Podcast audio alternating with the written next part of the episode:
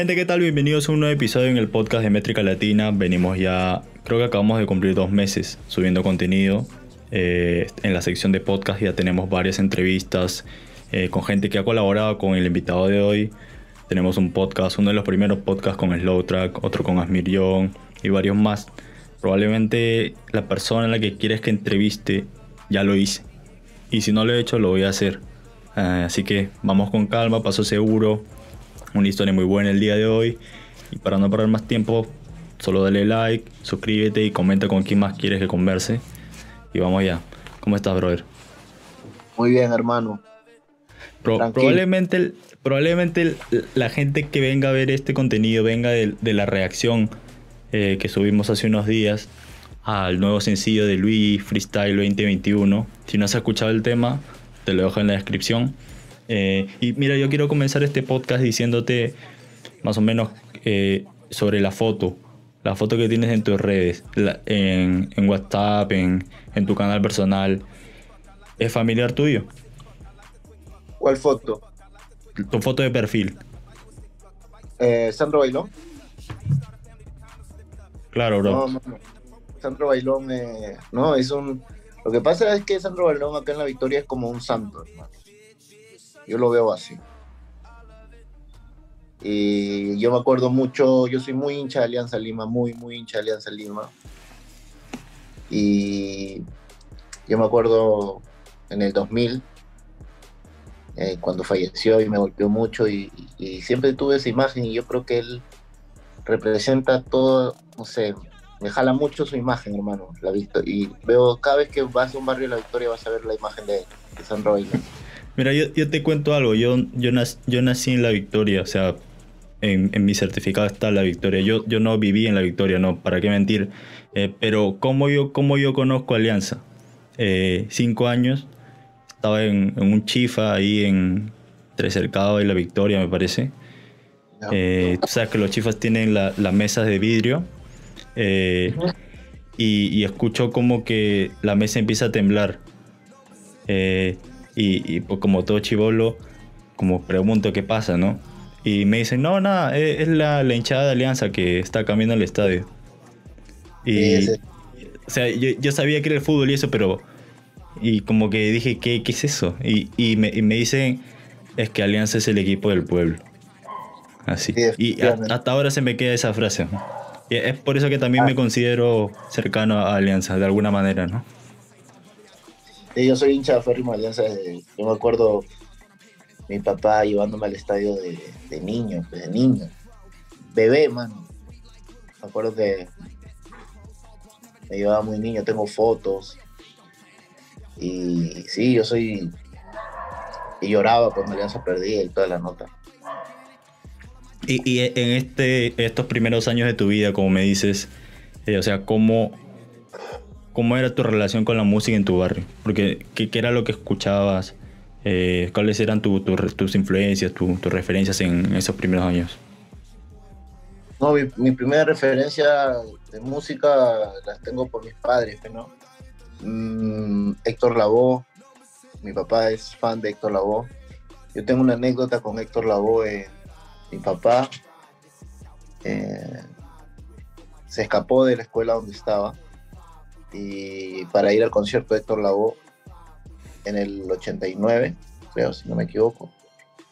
Y ahí, y ahí como que conecta con mi mamá, pues, ¿no? Que también fue a ese concierto. Ok. Ok, ok. Entonces, eh, es tu primera referencia, la voz. Sí, por eso lo tengo tatuado acá y por la voz. Duro, duro, duro. ¿Y, y, cómo es que de, la voz, de, la salsa, entras al, al, mundo del hip hop? No, ya el hip hop viene luego, a los 13 años. Eh, vino un primo de Estados Unidos, me acuerdo mucho. Hasta ahora hablo con él y le agradezco. Cada vez que, lo, que hablo con él le agradezco, hermano, porque desde que lo vi, hermano, cómo estaba vestido y todo, con su Disman, no, no paré de escuchar hip hop. ¿Pero era americano? Era peruano, yo me acuerdo que yo jugaba con él de chivolo, pues, ¿no? Ese fue jugaba como yo en la calle, en la casa. Pero luego se fue y cuando regresó, regresó totalmente cambiado, jugaba básquet, todo. Entonces, ahí ya me metí el bicho del hip hop bien. Y no paré de escuchar hip hop. ¿A quiénes escuchabas? Yo empecé sinceramente escuchando a, Eminem, a 50 Cent. Esas fueron mis primeras referencias. Pero yo me acuerdo cuando ya él se fue, comencé a... En ese tiempo no había YouTube. Había, o sea, había YouTube, pero nadie tenía internet en su casa. Yo no tenía internet en mi casa. Y me iba todos los viernes a Pueblos Azules a comprar CDs. Y me compré el CD de Kanye West, College Dropout, el primer disco de Kanye West. Y el Loyal to the Game de Tupac, que en ese momento recién lo había sacado. estoy hablando del 2013, 2004. 2003, 2004. 2004. Y en el colegio también con mi causa, Hassani, hasta ahora siempre he hago con él y todo. Eh, escuchábamos mucho hip hop. Luego comencé a comprar discos de DMX. Comencé a coleccionar todos los discos de Tupac. Eh, comencé a ver los MTV Awards, me acuerdo. Eh, ¿Qué más? y hasta que llegó Teo Calderón y me enteré que había rap en español.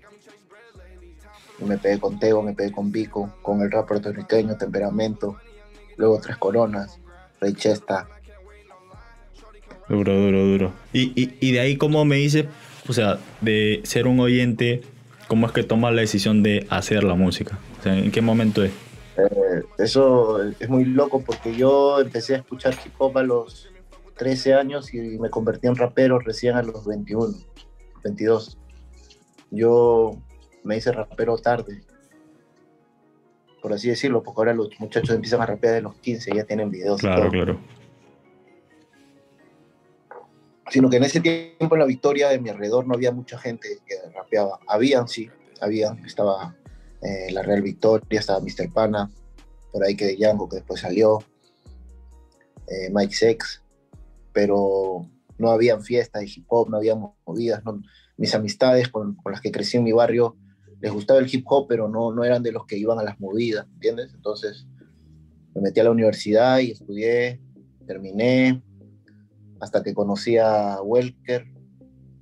Antes de eso hice mi marca de gorras, que se llama Marco Pando, que hasta ahora las tengo, que ahora ya estoy haciendo gorras de la Victoria y todo. Entonces yo le vendí una gorra a Welker y me acuerdo que ese año venía Lil Supa, me dijo, hermano, hay rap venezolano.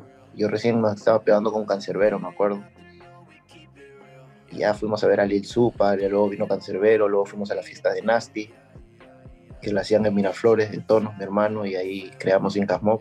Y mi primera canción se llamó He Visto, con Welker. Luego sacamos Incas My Life, que que pegó, mi segunda canción. o sea, ¿cómo, ¿cómo es que se conocen todos? Porque me parece que antes eran más de cuatro. O sea, ¿cómo es que se reúnen? Hasta ahora, somos como 10, 12. Ok, ok. Pero ¿quién, quién, quién toma la decisión? ¿Cómo conectan todos? Conectamos todos en Nasty, ¿no? Luego en el Inca Life, en el estudio de Flavor, ahí en Surquillo, nos juntamos y decidimos crear Incasmo. Todos, ¿no? Estaba Vinola, Flavor, que en ese tiempo era BMA, Johnny Welker, Ciarci, que venía de Atlanta, estaba también eh, el Nero del Bate, que hasta ahora también está, eh, base, con el apoyo de Lírico, de Tonos, de Gans, de DJ Juanma, que ponía nuestras canciones en las discotecas. Luego vino Guapo Sucio con pistas de trap, y es por eso que nosotros hicimos el primer disco de trap en el país, que se llamó Incastape. Y, y en ese tiempo nos criticaban y todo, pero ah, fuimos para adelante. Y, o sea, tú, llegas por, por Welker al, al, grupo, o sea, al, a Surquillo. A los dos llegamos juntos, ¿me entiendes? Llegamos a Nasty con el profe, que también el profe es de Incas Mob. Y ahí conocimos a la gente y nos involucramos y nos llevamos bien, conectamos. Y todos rapeaban. Yo no quería rapear en realidad, pero me gustaba tanto, hermano, el, rap que uno de esos días, pa, le metí unas barras y todos me dijeron, hermano, le metes bien que me acuerdo que me decía, mano, tú tienes que rapear y, bueno, las primeras dos canciones que hice les gustaba a la gente, entonces me di cuenta que era bueno, iba a Nasty luego y toda la gente, los raperos que, que eran reconocidos, me acuerdo que Nomódico me decía, hermano, eres muy bueno, sigue, todos nos decían, mano, eres muy bueno, sigue, lírico, Incluso Lírico me dijo, hermano, te voy a grabar un disco. Entonces me di cuenta que, que era bueno, ¿me entiendes? Y, y, por algo, por cosas de la vida, me gustaba mucho hablar de la victoria, porque a mí siempre me ha gustado, por ejemplo, los de The Game, esos que hablan de, de, del West Coast, de, de Compton y eso. Entonces yo quería hacer lo mismo con la victoria. Recién estaba empezando, pero esa era mi visión desde el comienzo y, y ahora ya lo estoy haciendo de alguna manera. Claro, claro, claro. ¿Y el, el nombre cómo nace? El, el nombre de, de, Incas. El nombre de Incas nace, lo que pasa que Tonos y, y Gans tenían una marca que se llamaba 450 Click, ellos tenían como que un polo que decía Incas Click, y siempre decían Inca, Inca. Entonces en ese tiempo estaba de moda los 6 Up Mob, y creamos Incas Mob, y así se quedó el nombre, gran nombre hermano. Duro, duro. Dime, sí, no, es que es muy, muy conceptual también. Pero dime, dime, este, el... O sea, tú me dices que son los primeros en hacer un disco de trap en Perú, pero ¿son los primeros en hacer trap también? ¿O no? Eh, no te podría asegurar porque siempre va a haber alguien que lo hizo antes y no lo publicó, o alguien que lo hizo antes y no, no lo expandió o no pegó, pero nosotros hicimos el, el primer videoclip de trap y que, que, fue conocido, pues no que fue reconocido y fuimos, y fuimos los primeros que, que fueron criticados por hacer trap, ¿me entiendes? O sea, nosotros nos comimos ese, esa crítica por hacer trap, fuimos los primeros, ¿me entiendes? Porque en ese tiempo todo el mundo hacía rap. Entonces... ¿Y, y, y te afectó que, digamos, esa, digamos, la generación, una generación mayor a la tuya, le, como que les cayera encima o, o no? Sí, me afectaba, pero al mismo tiempo me motivaba, porque yo decía que podíamos hacerlo, ¿no? Y, me, y no, la gente, o sea, como había mucha gente que nos criticaba, también había mucha gente que le encantaba y que nos apoyaba, ¿entiendes? Entonces, a mí lo que en realidad hacía con las críticas era motivarme a mí mismo, hermano, y, y a nosotros en realidad. Y, y, bueno, pasó el tiempo y ahora todo el mundo hace trap y el trap se interno, inter, internacionalizó y, y ahora mira dónde estamos. Claro, claro, porque digamos que también son un grupo, he estado chequeando varios de sus temas que han experimentado. O sea, Inmortales, que es un flow como de los ochentas, de ahí eh, un dancehall, ella sabe. Entonces, eh, es parte de. Incasmo es un grupo que ya ha ido evolucionando con el tiempo, ya tenemos seis años. Y de todas maneras se está evolucionando constantemente.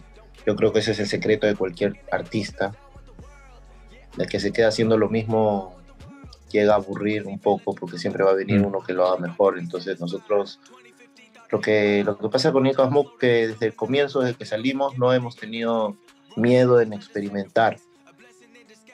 Hemos experimentado mucho, han habido canciones que nosotros hemos dado todo, hemos tomado riesgos y no han, no han tenido el alcance que nosotros hemos querido, pero yo creo que el secreto de Incas es que siempre está innovando sin miedo y metiéndole y si no pega esta sacamos otra y seguimos y, y por la constancia y la disciplina y la unión que tenemos y el respeto que nos tenemos entre nosotros, eh, las cosas se han, se han estado dando poco a poco. Mucha gente no creía en nosotros hasta ahora, eh, como Incas Mob te digo, eh, pero nosotros año a año tenemos un logro importante como mínimo, no solamente para nosotros, sino para el hip hop en, en el país, ¿no? Yo creo que no, no, no. se está convirtiendo en un, en un referente del, del hip hop eh, nacional y, nosotros estamos trabajando mucho para convertirnos en un referente de la música nacional. Duro, duro. Mira, eh, también en los miembros de, de, de, tu equipo de trabajo me comentas que, o bueno, o no sé, lo he escuchado por ahí que hay un, un beatmaker en Miami o, o, en Francia, o está, que me equivoco. Está, está, Guapo Sucio, que está en, en Europa, él vive entre Francia y Luxemburgo, solamente hace beats para nosotros. Muy, ha trabajado con Acapela en un momento, ha trabajado con, con algún trapero español de renombre, que no me acuerdo su nombre en realidad. Ha trabajado con un. Eh, participó en el disco de así de, de, un trapero francés que se llama Buba, creo que son, que vende millones de millones allá en Europa, que no es conocido acá, pero lo llamaron y, y hizo como dos beats para el disco de él. Entonces es muy perfil bajo, guapo sucio. Él en realidad de la música no, no, no planea vivir, creo, porque él tiene un trabajo ahí y, pero los beats que hace son monstruos. Y bueno, trabaja muy, es muy, muy Casmoper. Eh, es uno de, mi, de mis mejores amigos también, claro que sí, guapo sucio. Y también está Boris, que es de Beats in the Hood, eh, que trabaja en Miami, que es parte del equipo de Dream Champs, que trabaja con, con, con una gente bien importante allá y, y, hicimos un EP, me acuerdo, en el 2016, fue el segundo disco que sacamos. E-, es este, o sea, no estoy seguro, pero es el de Mo, Boricua Morena, ¿no? Claro, ¿El él, es temita? él es Espiquila, es PK, PK hizo el, el, el, tema este. Es, es, el socio de Boris, ¿no? El, okay. nuestro, nuestro es Boris, Beats in the Hood.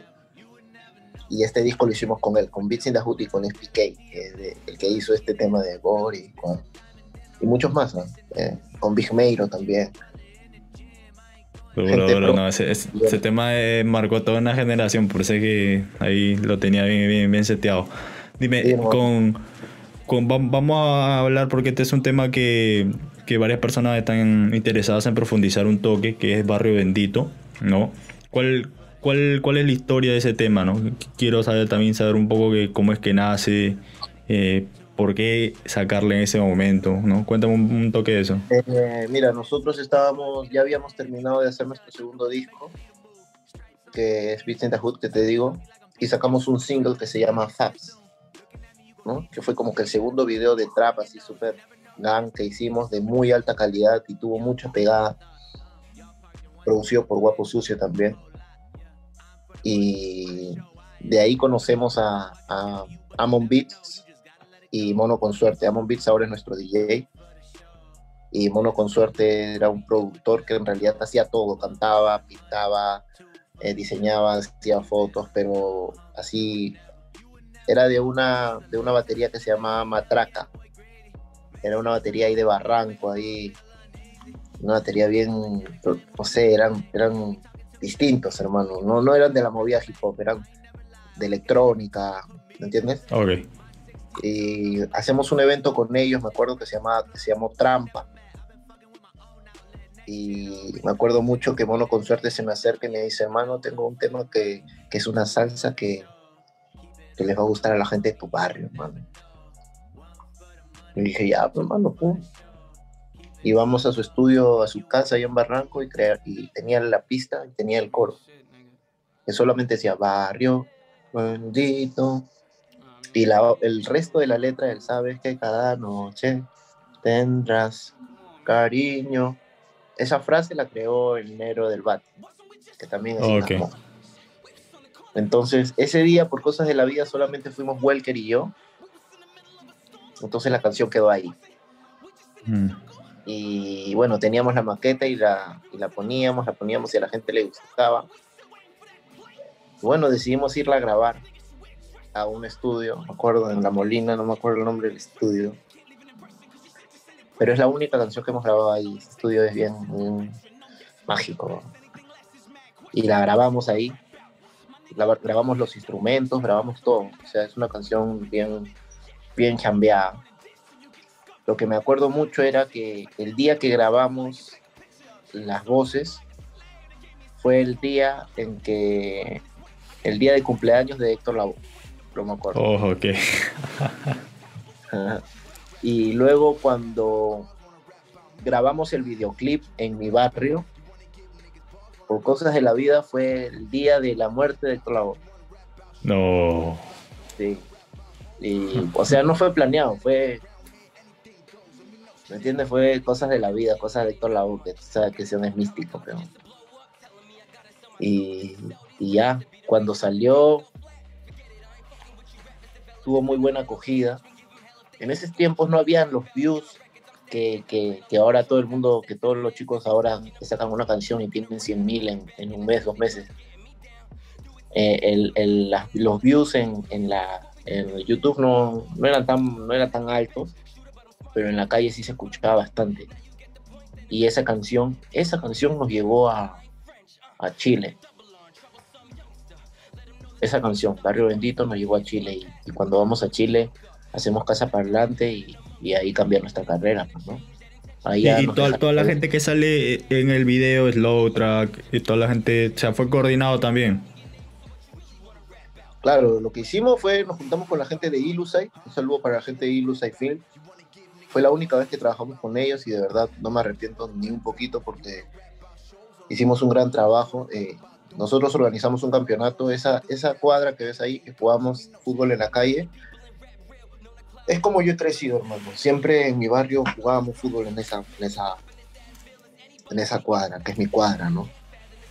Y bueno, se nos dio, se nos prendió la idea de, primero queríamos hacer una fiesta, pero luego dijimos, muy normal y bueno, no sé, no sé a quién se le salió la idea de hacer un campeonato, hicimos un campeonato porque yo siempre quise que la gente de mi barrio salga en los videos. Ahora todo el mundo sale en los videos, ahora todo el mundo en la victoria ama salir en los videos, pero en ese tiempo, hermano, la gente no le gustaba salir en los videos. Y yo me moría que mi gente salga, ¿me entiendes? Entonces yo decía, ¿cómo hago para que salga? Voy a hacer un campeonato y voy a grabar como juegan fútbol. Pues". Y así fue. Y, y puta, no, Strong, yo me acuerdo un día antes, tuvimos, antes de grabar ese video, nos amanecimos con el Nero Strong y con Slowtra, que también es de Cespeña, que es de mi barrio, su, su papá vive en Cespeña hasta ahora y nos amanecimos haciéndola ahí con Strong, con Welker, el día siguiente de boleto nos paramos a preparar todo. Y, luego llegó J, que siempre hemos tenido buena relación con todos, ¿no? Con J, hay muchos raperos que fueron ese día. Strong llegó, pero tarde. Sí, sí, no, creo que no salió. Pero dime, tú me dices que ese tema lo lleva a Chile, a, a Casa Parlante. ¿Que Casa Parlante los pide o, o, tenían ahí una presentación y conectaron? ahí hubo un, ahí conocimos nosotros a, a Bruce Lin, su papá de Bruce Lin, que es un manager. Sir Lin eh, nos escribe y nos dice, chicos, quiero que, vengan acá, yo tengo un restaurante peruano aquí y quiero que vengan a, hacer un show acá a Chile. Les voy a pagar los pasajes, les voy a dar estadía. Eh, también pueden hacer una canción con mi hijo. Entonces, yo realmente no pensé que iba a ser tan rápido. Le dijimos, ya, tío, vamos. Y al día siguiente ya tenía, teníamos los pasajes. Yo dije, a la mierda, ¿nos vamos a Chile? Pero si todavía no nos escucha nadie, decía. Pero todo lo contrario, cuando llegamos a Casaparlantes nos recibieron increíble. Porque a la hora que teníamos los pasajes comprados, conectamos, pues, ¿no? Yo ya había trabajado con Matascaupas, que es el DJ de Tiro de Gracia. Eh, Lírico también tiene muchos amigos allá. Entonces, a través de ellos eh, pudimos tener un cazaparlante, nos dieron una oportunidad y no la desaprovechamos. Y cuando llegamos, cantamos y la gente nos recibió bien y Barrio Bendito se la sabía todo el mundo. ¿Sientes que ahí está un poco un toque más evolucionado? Porque es algo que ya hemos tratado en otros podcasts ahí con, con Papiche y también con otras personas que ven que Chile está como que más, más concentrada la gente y como que le expresa más. ¿Cómo lo ves?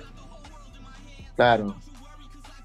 Lo que pasa es que en, el, en esto del hip hop Chile nos lleva creo que 15 años, 20 hmm. años, más o menos. Nosotros recién estamos empezando recién los raperos están empezando a vivir de la música ya no puedo contar con la mano la cantidad de buenos raperos y, de traperos que hay. Eh, lo que pasa, mano, que bueno, yo he ido a Chile después de Casa Parlante, yo he ido a Chile muchas veces ya, como más de cinco o seis veces. Y me he dado cuenta que lo que pasa es que allá en Chile adoptan mucho la música extranjera, ¿me entiendes? Ellos no tienen una música propia. Oh, ellos, no tienen eh, guay, no, no tienen festejo, no tienen música criolla. Música regional en general. Exacto. Entonces siempre han adoptado la música extranjera, entonces han adoptado y han aceptado el hip hop mucho antes, pues, ¿no? Desde los 80. Entonces nos llevan 20 años, definitivamente. Duro, duro. Mira, también tiene uno de sus primeros... Dime, dime, dime. No sé, si será, positivo para la música chilena o no, pero yo creo que Perú tiene, por eso tiene más ventaja, porque ya tiene más, más música de su país para poder fusionar y poder influenciarse. Claro, es que también puede ser algo como para darle un punch ahí, porque, por ejemplo, lo que hace el Mental, ¿no? Que, que, le mete el, festejo, ¿no? Todo, esto, el toque criollo, lo que hacen ustedes también, ¿no? O sea, es como que darle un plus. Yo estoy haciendo un proyecto eh, ya también afroperuano, de música afroperuana. Eh, y hay mucha gente, como te dices, Black Mental, OD también lo hace. Yo voy a empezar a hacerlo pero de una manera distinta. Porque tengo raíces en Cañete, mis padres los dos son de San Luis de Cañete, donde nació Ronaldo Campos, Caidro Soto, Susana Vaca, Manuel Donaire. Entonces, yo le voy a meter full ahí. Eso es lo que se viene para mí, 2022. ¿Sabes? Debería chequear también a. Hay una chica que he entrevistado que estuvo en Francia y dice una Perú, desde San Martín. Se llama este. Ah, se me fue el nombre. Pero tengo un podcast con ella. También lo voy a dejar aquí en la descripción. Porque ella también va por ese flow de Black Metal contigo. Veo ahí varios puntos en común. Sería interesante escuchar algo, ¿ah? Pero ahí, ahí, lo dejo. Dime, aquí tengo algo anotado que es que en su primer disco, en Castape, eh, tiene un tema que salió en una película, una película peruana, eh, Soltera Codiciada. No sé, no la he visto, pero hay un tema de ustedes que se llama tus pies. ¿Sabían de eso? Claro, hermano, claro que sí. Fuimos a la alfombra roja de la película. Lo que pasa, hermano, que esa canción es la tercera canción que yo grabé en mi vida, la cuarta o tercera canción que, grabé, que yo grabé en mi vida. Y es la canción que más resultados nos ha dado. Tanto en views, eh, económicamente, ¿me entiendes? Es la canción que más nos ha, y es la canción que, que más mensaje positivo hemos dado, ¿me entiendes? De, en esa canción no hablamos de, no hacemos trap, me acuerdo que hicimos esa canción porque tanto nos criticaban también por hacer eh, trap, entonces dije vamos a hacer un rap y vamos a enseñarle cómo se hace, ¿me entiendes? Sin saber, porque recién estábamos empezando, pero la motivación que teníamos, de, vamos a hacer un rap, hicimos ese rap, conciencia, con mucho corazón, con mucho sentimiento, hermano, esa canción, sentimiento neto, y la gente lo entiende. Eh, los de Tondero lo entendieron y, lo pusieron en la película. Fuimos a la alfombra roja y este año, bueno, esta semana recién se acaba de estrenar una serie en Italia, Di Santone, que no me, no me, no me acuerdo muy bien el nombre, pero trata sobre un, un niño peruano en Italia, una cosa así y también eligieron esa canción para esa serie. A pies. Entonces, este es una canción que tiene algo también, tiene magia. Sí, sí. Porque la, la, película que te digo está en Netflix. O sea, y no solo en Netflix Perú. O sea, está en. Me parece que al menos. Sí. Y, o sea, esa canción la, han eh, subtitulado en, a italiano, a español, perdón, a, inglés, a, a portugués, a francés es una canción muy loca, porque no está tan bien producida, porque como te digo, es nuestra cuarta canción que, hicimos como grupo, pero tiene un mensaje que va, que supera todo eso, ¿no? Y, la gente lo siente. Duro, duro, duro. Y dime, también tienen una colaboración, un, remix con, con Big Soto y con Trainer. Eh, o sea, no, no, no ahorita, ¿no? Que al menos Big Soto que ya pues despegó, ¿no? Pero eh, ¿cómo, ¿Cómo los conocen a, los venezolanos? No, pero eso no es de Big Soto. Big Soto y Trainer en ese tiempo cuando vinieron estaban volando, mano. Eso estaban volando. Yo aprendí mucho de ellos dos, muchísimo de ellos dos. Bien más chivolos que nosotros, causa, pero. Te perdí, te perdí. Disculpa, me llamaron, claro. Este, eran muy, eran más chivolos que nosotros, pero estaban volando, estaban a otra velocidad, ya sabían lo que era formar un personaje, ya sabían lo que tenían que decir en cada canción, ya sabían, ¿entiendes? Esas cosas que, que identifican a alguien cuando empieza a rapear, ¿no? Nosotros en eso estábamos aprendiendo y yo aprendí mucho de ellos, bueno, hicimos este tema y pues, eso no estaban volando, estaban demasiado pegados nos dieron esa chance y le metimos. Y bueno, ahí se dio, hasta ahora hablo con Trainer, con Big Soto ya es inalcanzable mi causa. en algún momento me lo encontraré por allá. Sí, está, con rimas, creo. La verdad es que es todo, un personaje, el tipo, una, la bestia. Dime, también, también saliste en, en, bueno, en una de las versiones de Me compré un full. Eh, ¿cómo, ¿Cómo se dio eso? O sea, yo, yo sabía que Sinfónico estaba como que quería expandir un toque del original y mandó uno para Chile, eh, para la compañía de Farruko también, pero ¿cómo así como que lo pone a Perú en el mapa? Eh, en realidad toda esa conexión la, la hizo Slow Track. Slow Track me llamó para meterle ahí. Eh, me llamó y, y, yo le metí rápido nomás. Eh, lo hizo también Strong. En ese tiempo Strong estaba volando también. Estaba a toda velocidad ese negro ahí. ¿no? Y, y, me acuerdo que iba a estar John Avey, pero no, no, no entró al final. No sé por qué. Eh, y entraron un par más que no me acuerdo. Pero yo le metí ahí. Duro, duro, duro. Y, y, con sus presentaciones eh, en la FMS, sobre todo en la que cantan en, un, en, un, montón de gente, ¿cómo sientes la vibra de, de la gente? O sea, la, recepción en general de la gente que hace freestyle. Porque digamos que eh, no todos son o sea, seguidores de la cultura o, o escuchan, ¿no? Eh, lo que es rap, hip hop peruano? ¿Cómo, cómo fue la vibra ahí? ¿Cómo, cómo lo sientes ahí, yo, a ese público? Yo, yo, me identifico mucho con los freestylers, porque cuando nosotros empezamos a hacer trap y nos criticaban, también estaba empezando a, a, a soltar el freestyle y también los criticaban a los freestylers. Y ahora con el paso de los años, eh, ellos se han sabido ganar respeto. Y ahora son unos monstruos, pero no bueno, en realidad mundialmente ya los freestylers fueron a otro nivel y el público también.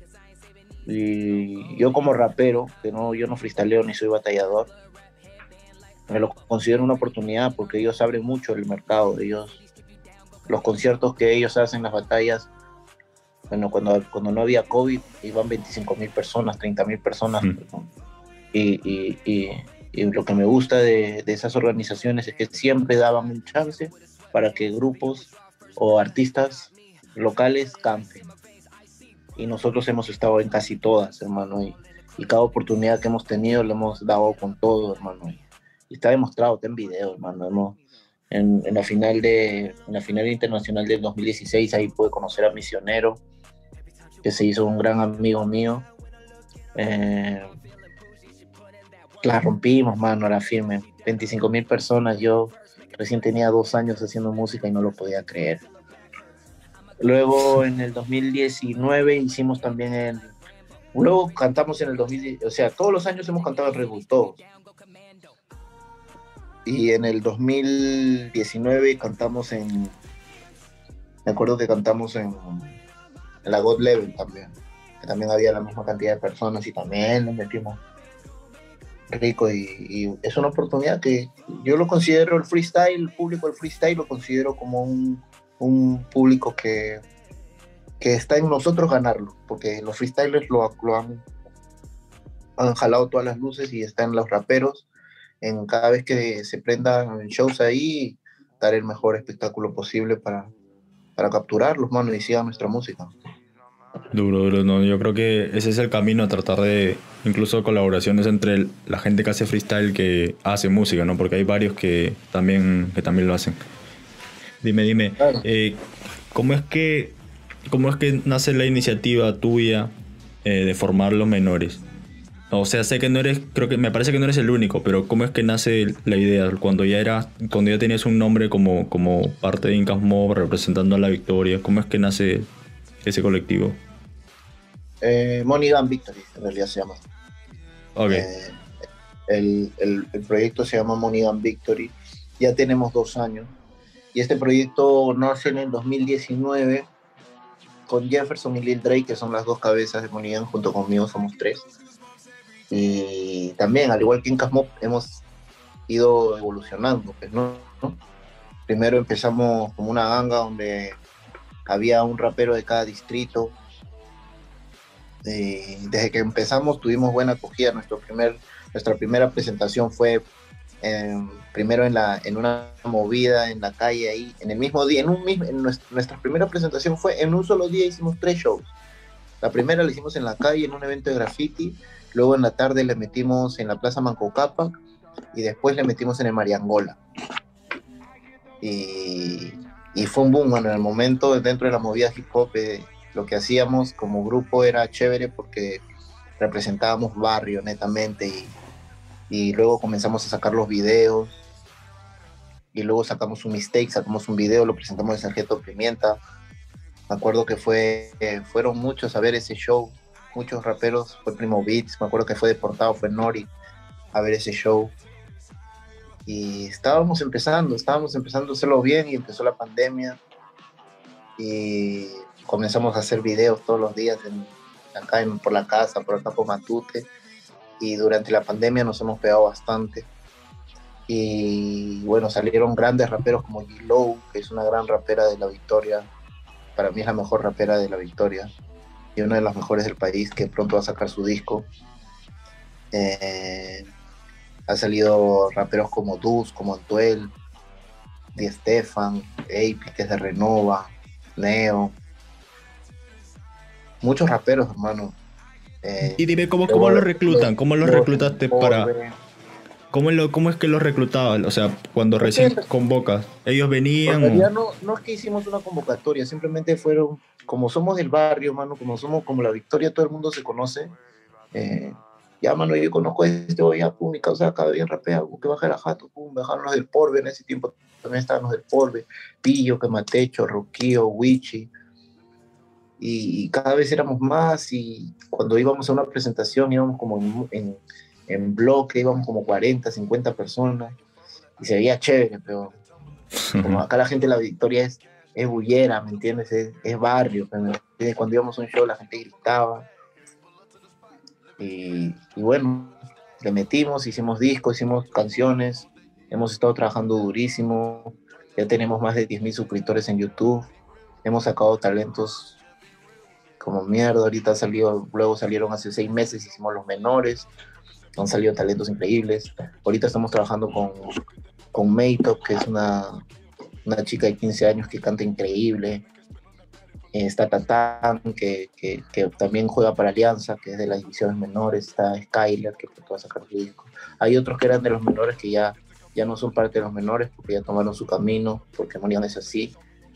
Eh, es como un portal para que cada uno vaya desarrollando siempre, ¿no? Y, y bien, bien, de verdad nos, nosotros es uno de los propósitos que yo tengo en la vida. Bueno, mi propósito máximo en la vida es poder eh,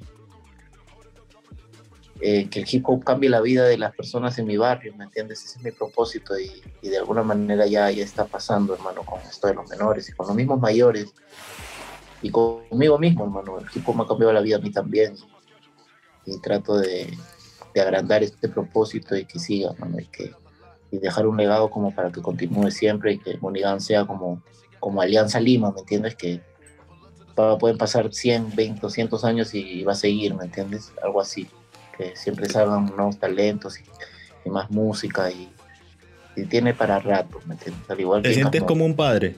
O sea, te sientes como un padre de cierta manera para ellos, porque también inviertes tiempo, ¿no? En, formarlos. Claro que sí, de alguna manera. De alguna manera los tres nos vemos como, como padres, ¿no? Para, para los, que, los que salen. Y yo no tengo hijos todavía, pero por eso en la barra de Freestyle 2021 digo, yo como buen padre debo cuidar mi descendencia, ¿me entiendes? Por, eso lo digo. Claro, claro, es que también que, bueno, al menos yo creo esto, que un líder también forma, forma líderes, o al menos futuros líderes, ¿no? ¿A, quiénes ves tú de, de todo el grupo que ya comienzan a despegar o sea, no, necesariamente los que se han quitado para seguir su carrera o seguir su camino, sino a quienes sientes tú que como que ya los vas a dejar ir, ¿me entiendes? Como que ya tienen que, volar. No, no dejarlos ir, es como... En realidad todos son talentosos, hermano. A mí no me gusta decir... Yo he pecado antes en decir mis favoritos, ¿me entiendes? Porque cuando yo digo un favorito, como que... Lo que pasa es que ahora hay mucha gente que quiere no sé si aprovecharse o algo así. Entonces, a veces tú le das tu energía a una, a un, a una persona y luego eh, se va, ¿me entiendes? Y, y, también si digo uno, no puedo decir uno porque los otros chicos también se siente como que no lo están haciendo bien, ¿me entiendes? Yo te digo todos, hermano. Ahorita se viene el disco de G-Lo. Es lo único que te puedo decir. El disco de G-Lo se viene y se viene el disco de todos, de cada uno. Primero va a salir de G-Lo, van a salir singles de los menores, cada uno de Meito, que, que canta, como te dije, de Skyler y de Tatam.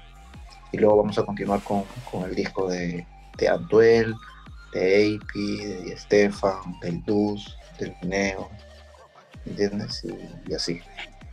Ok, ok, ok. Y, y, lo, que, lo, que, lo que pude chequear ahí es que hay un, corrido, un, un corridito que, que, se montaron, o sea, tú y también gente de ahí. ¿Cómo, cómo, cómo te nació esa idea? ¿Empezaste a escuchar a los mexicanos o...?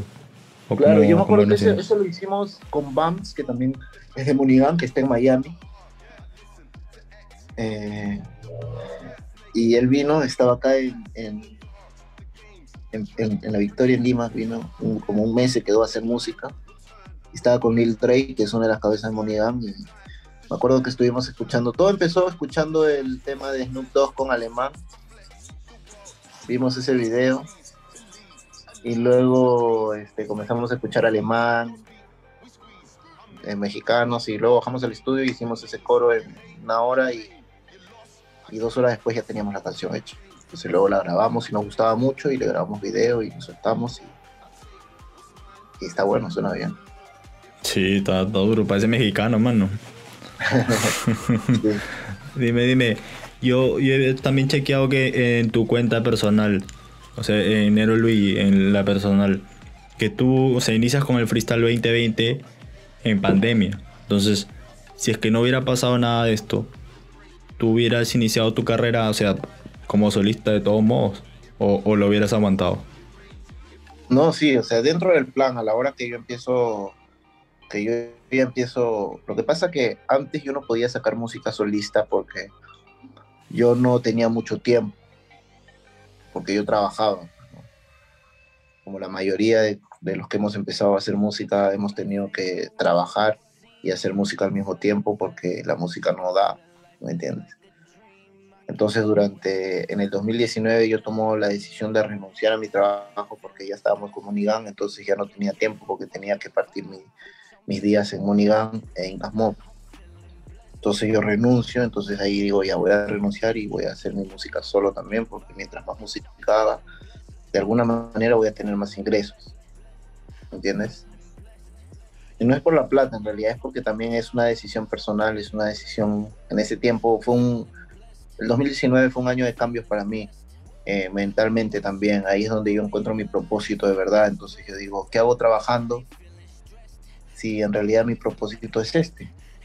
Ayudar a la gente de mi barrio a salir adelante, entonces voy a renunciar y voy a utilizar mi tiempo para trabajar en mi propósito y yo sé que la vida me va a recompensar de alguna manera. Y bueno, ya han pasado dos años y, hasta ahora estoy bien paradito y vamos para adelante y, con proyección a crecer. Es por eso que yo eh, en pandemia recién saco mi primer, mi primer tema, que ya lo había grabado antes, obviamente. Y, y de ahí he empezado con todo. Sino que en este año, los primeros seis meses, no he podido sacar música como Nero Luigi porque quise darle un respiro al disco que saqué que se llama Original Gallo de la Vicky, pues, ¿no? Que quería, quería darle un respiro. Y quería hacer videos, pero a veces el tiempo no alcanza, por, porque como tú ya sabes, tengo Incas Mob, tengo Monigan, tengo dos, dos proyectos, pero ahora sí ya estoy con planes como Nero Luis de sacar un, un video o dos videos al mes, sin parar. Tengo grabado ya, ahorita tengo dos videos grabados. Y, estoy, y en la próxima semana voy a grabar eh, comete los remix y, y lo que viene. Ok, bro, bro. Y dime, hoy 2021, ¿podemos decir que Luigi vive de, la música? Vivo de la música, sí, pero también vivo de eh, mi emprendimiento eh, que se llama Marco Pando. Marco Pando Snapbacks, que viendo gorras, ¿me entiendes? Tengo esta gorra de la Victoria, aparte tengo una, o sea, tengo una línea que es como que callejera, donde vende las gorras de la Victoria, y tengo otra línea que es como que más general, que ahí lo pueden encontrar en el Instagram. Y aparte me encargo también de hacer eh, gorras para otros, ¿me entiendes? Eh, las de Supera Boys de Slow Track se las hice, ¿me entiendes? Entonces le hago gorras a otras personas también. Lo que quiere es que salga Marco Pando, que no, no, pero ya, de eso también como que estoy tratando de empezar a formalizar eso para, para tener un ingreso mayor de y poder vivir de, eso también, porque, o sea, la música, la música, hermano, como el arte económicamente es, eh, es ingrata, pues, ¿no? Y, si eres, y, si eres irresponsable, peor aún, ¿no? Si no sabes organizar, si no, si no sabes capitalizar, como dice Nicky Young, no, no vas a durar, hermano. Y mi sueño es comprarle una casa a mi madre. ¿no? Como Zuna. Ajá. Sí, yo no voy a parar hasta eso. Duro, duro, duro. ¿Y en qué trabajabas antes? O sea, es curiosidad, ¿en qué trabajabas antes de, de quitarte? Yo, yo fui a la universidad, hermano. Yo estudié administración de negocios en la San Martín. ok. Sí, yo terminé. Yo soy bachiller de la San Martín, hermano. Eso me ha ayudado también a poder organizar y administrar de alguna manera en Camop, Monigán, ¿me entiendes? Eh, yo sé esas cosas sé cómo moverme, sé, se podría decir que hoy en día soy mi propio manager y de alguna manera soy manager de Monigan. Y con Incas Mob también nos manejamos solos hoy en día porque sabemos la vuelta, pues, ¿no? Sabemos, yo sé lo que son mandar correos y todo. Entonces yo terminé la universidad en el 2017, 18, si no me equivoco y empecé a trabajar en, clínica, bueno, mi, mi, área era clínica, ¿no? Y trabajaba en, en, el área comercial. Primero estuve en la clínica San Borja y luego estuve en la clínica Delgado, a la cual, pucha, agradezco muchísimo porque me tocó una jefa que me dejaba salir temprano si es que tenía que grabar, eh, si tenía que viajar a Chile o a Uruguay me, daba una semana de vacaciones y, me la puso muy fácil. Y le voy a estar eternamente agradecido ahí a, a Gabriela Cervat. para Gabriela. Dime, eh, eh, en estos temas tuyos he escuchado procesión y, y, a raíz de lo que pasó en Perú el año pasado, eh, siento que es probablemente de los temas más conceptuales que tienes, porque metes varias cosas, ¿no? Está eh, bueno, esto que te acabo de mencionar, está el, Señor de los Milagros, ¿no? ¿Cuál, ¿Cuál era eh, el concepto ahí? El concepto de procesión, mira, la pista me la dio eh, Primo Beats. Primo Beats me dio la pista de procesión, hermano. Me la dio en el 2019 también, creo. 2018, no me acuerdo. 2019. Y yo la tenía, yo tenía un verso y tenía estas trompetas de procesión que eran increíbles, pero no encontraba un coro y no encontraba la oportunidad para grabarla, hermano. Hasta que ya el año pasado, cuando decido hacer mi disco, ya había sacado Cómetelos, eh, sentí que era la oportunidad de hacerlo y la creé en octubre, la creé en octubre, pero no me dio el tiempo para sacar el video ni nada por cosas de la vida, ¿no? Entonces, eh, yo quise asociar el tema de la calle con procesión, porque en mi barrio siempre ha pasado la procesión. Y hablé de la calle, pues, ¿no? De, de los muchachos que se pierden en la calle y traté de poner un consejo al final. Y por cosas de la vida, el video lo hago en diciembre, noviembre, diciembre, justo después de que pasa esto de Inti Vicente. Entonces yo estoy yendo a las Nazarenas a grabar el video en, las Nazarenas, solo en las Nazarenas. Y cuando pasamos por el centro de Lima vemos todo lo que había pasado, de esto. Y yo digo, en mi verso digo, ¿qué le dices a una madre cuando matan a su hijo? Y justo habían matado a estos chicos a Inti Vicente que en paz descansen. Entonces decidí en ese momento de la grabación eh, darle una vuelta al video junto con Luis Fresco que grabó el video y, poner estas imágenes de estos chicos que, literalmente dieron su vida por, por, el país. Y lo asociamos también y, y el mensaje quedó mucho más marcado todavía. Pero o sea fue todo que se da que se dio no fue planeado Duro, duro, duro. Mira, estábamos hablando en, en, este, en la reacción que le hicimos a Freestyle 2021, que si no lo han chequeado, les voy a dejar el link acá en la descripción del video, sobre la polémica. Y bueno, básicamente ahí ya, ya, hemos dicho casi todo, ¿no? Pero ahora que ya, ya ahí diste tus descargos, eh, ahorita veo que todas las páginas están que le, están que le likean al, al video. Eh, ¿Qué es lo que tendrías que decir? Eh, con respecto a, a, cómo actuarías tú si es que te ves envuelto en una polémica. O sea, si es que no, no tanto, si es que, o sea, ya dejaste en claro que no necesariamente responderías, pero ¿cuál sería tu actitud eh, de todos modos si es que te, envuelves? en... ya, ya, ha habido, hermano, o sea, la gente no se ha dado cuenta, porque yo de alguna manera lo he parado, ¿no? Pero han, han habido han habido videos en el que han hablado mal de Incas En algún momento yo le, digo a mis hermanos que no respondan ni nada y lo dejamos ahí, que se quede ahí, que nadie le pare balón. Porque la cosa se enciende cuando tú respondes. Pues si no responde, nadie se nadie se acuerda. Y han habido también eh, personas, raperos, conocidos míos, que yo hablaba con ellos personalmente y han hablado mal y luego vi el video y los he llamado y le he dicho, hermano, ¿qué fue? Si ayer hemos estado tranquilos, me ha dado la mano y ahora estás hablando así y lo han borrado el video, normal. ¿Entiendes?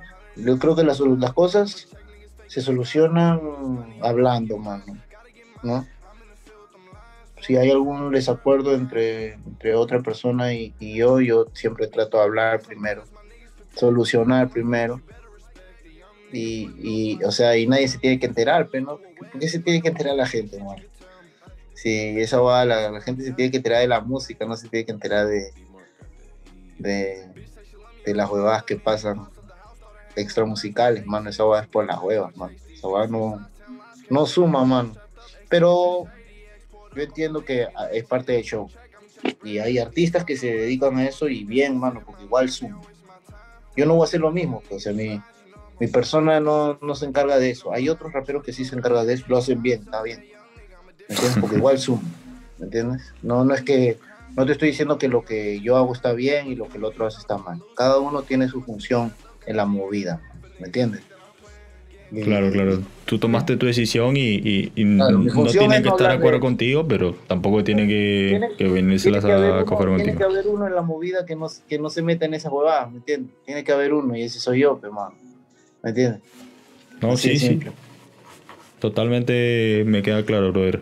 Y dime, eh, no, no, recuerdo si te lo llegué a preguntar, pero ¿vas a mantener el concepto de sacar el freestyle todos los años o, o no? Al menos el que viene. Sí, yo voy para eso, yo voy para eso.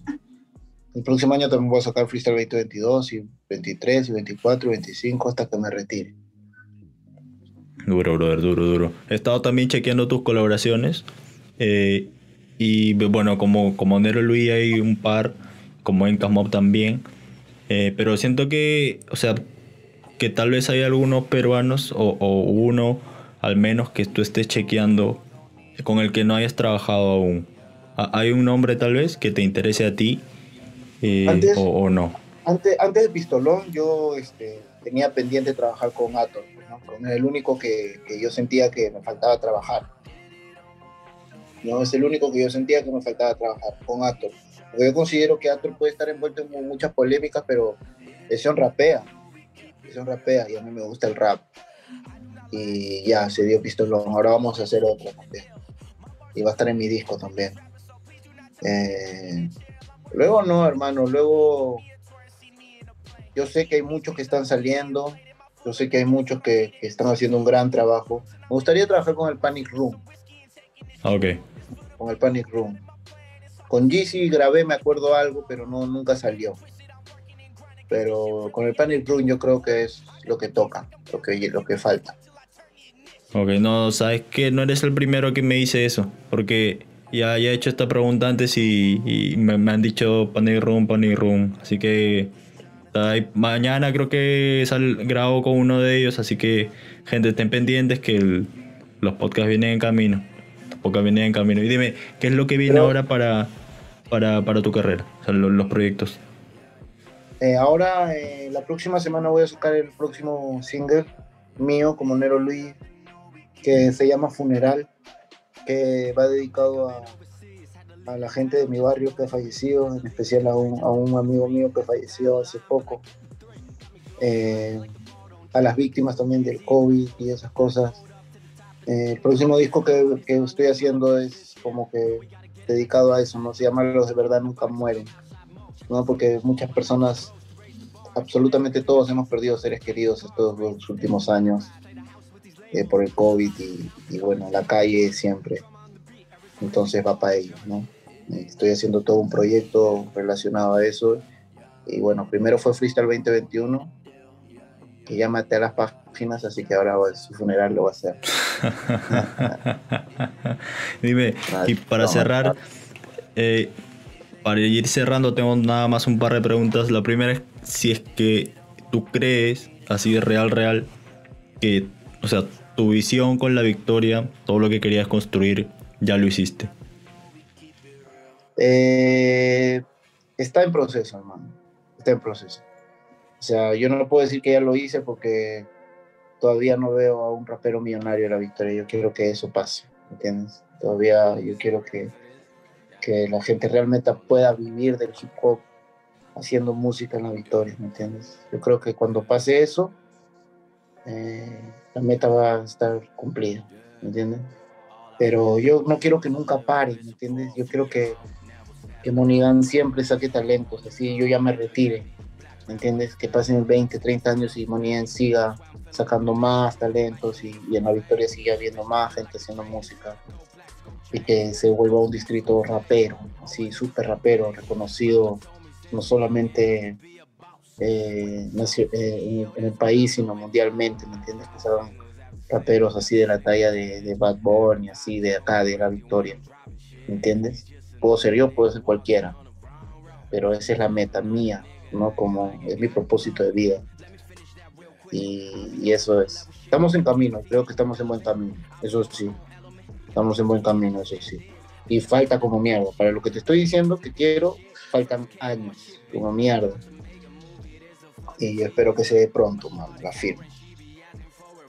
Mira, eh, también sé que viene un tema con Black Cement, el de Incas Mob, este viernes creo, así que gente estén pendientes con eso. Eh, lo malo de que, construyen, de los que construyen, que espero que no te pase a ti, bro, la verdad, es que no son eh, los que llegan a ver, o sea, sus carreras no son las que llegan a ver esos resultados de los que me hablas. la verdad, real, real, espero que no, bro, de verdad me gustaría verte en ese nivel.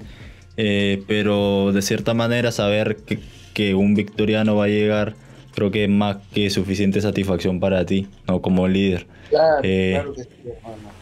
O sea, yo estoy claro, hermano, que, es que eso no, lo, eso no, no, no, la fama, hermano, y esas, esas cosas no me, no me atrae mucho, hermano.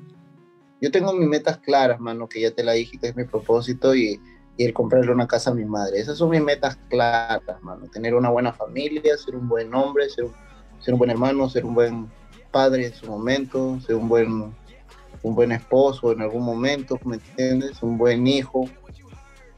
Eh, eso, hermano, un buen amigo, eso es lo que yo quiero ser en mi vida, hermano. Ya lo otro de la fama, por lo que he visto, hermano, que ahí he visto, tengo algunos amigos que están ya pegaditos, así arriba, arriba, que están en otros países y todo. Es feo, un poco feo, hermano, estar, eres como un esclavo, mano.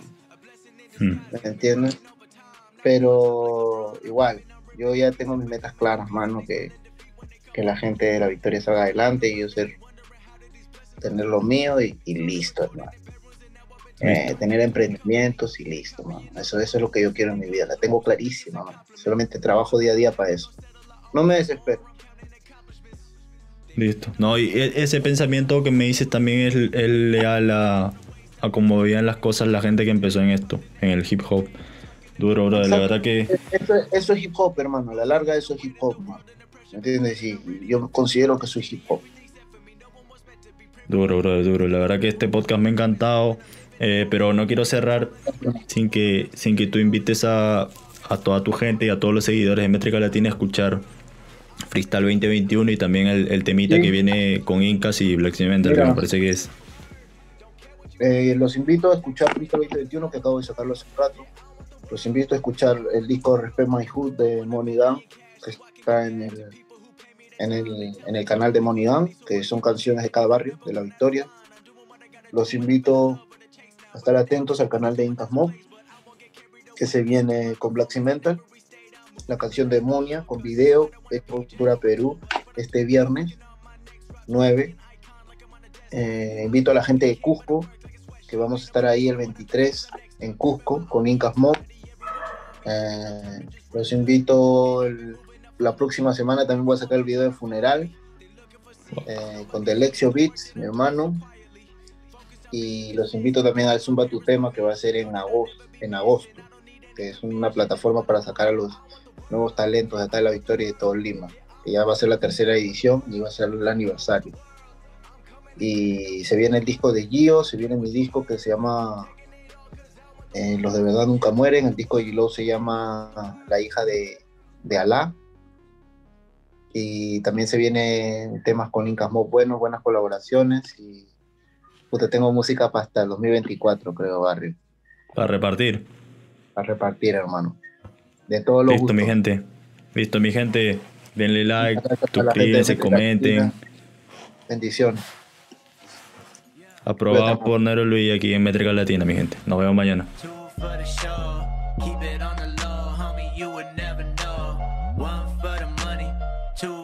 show.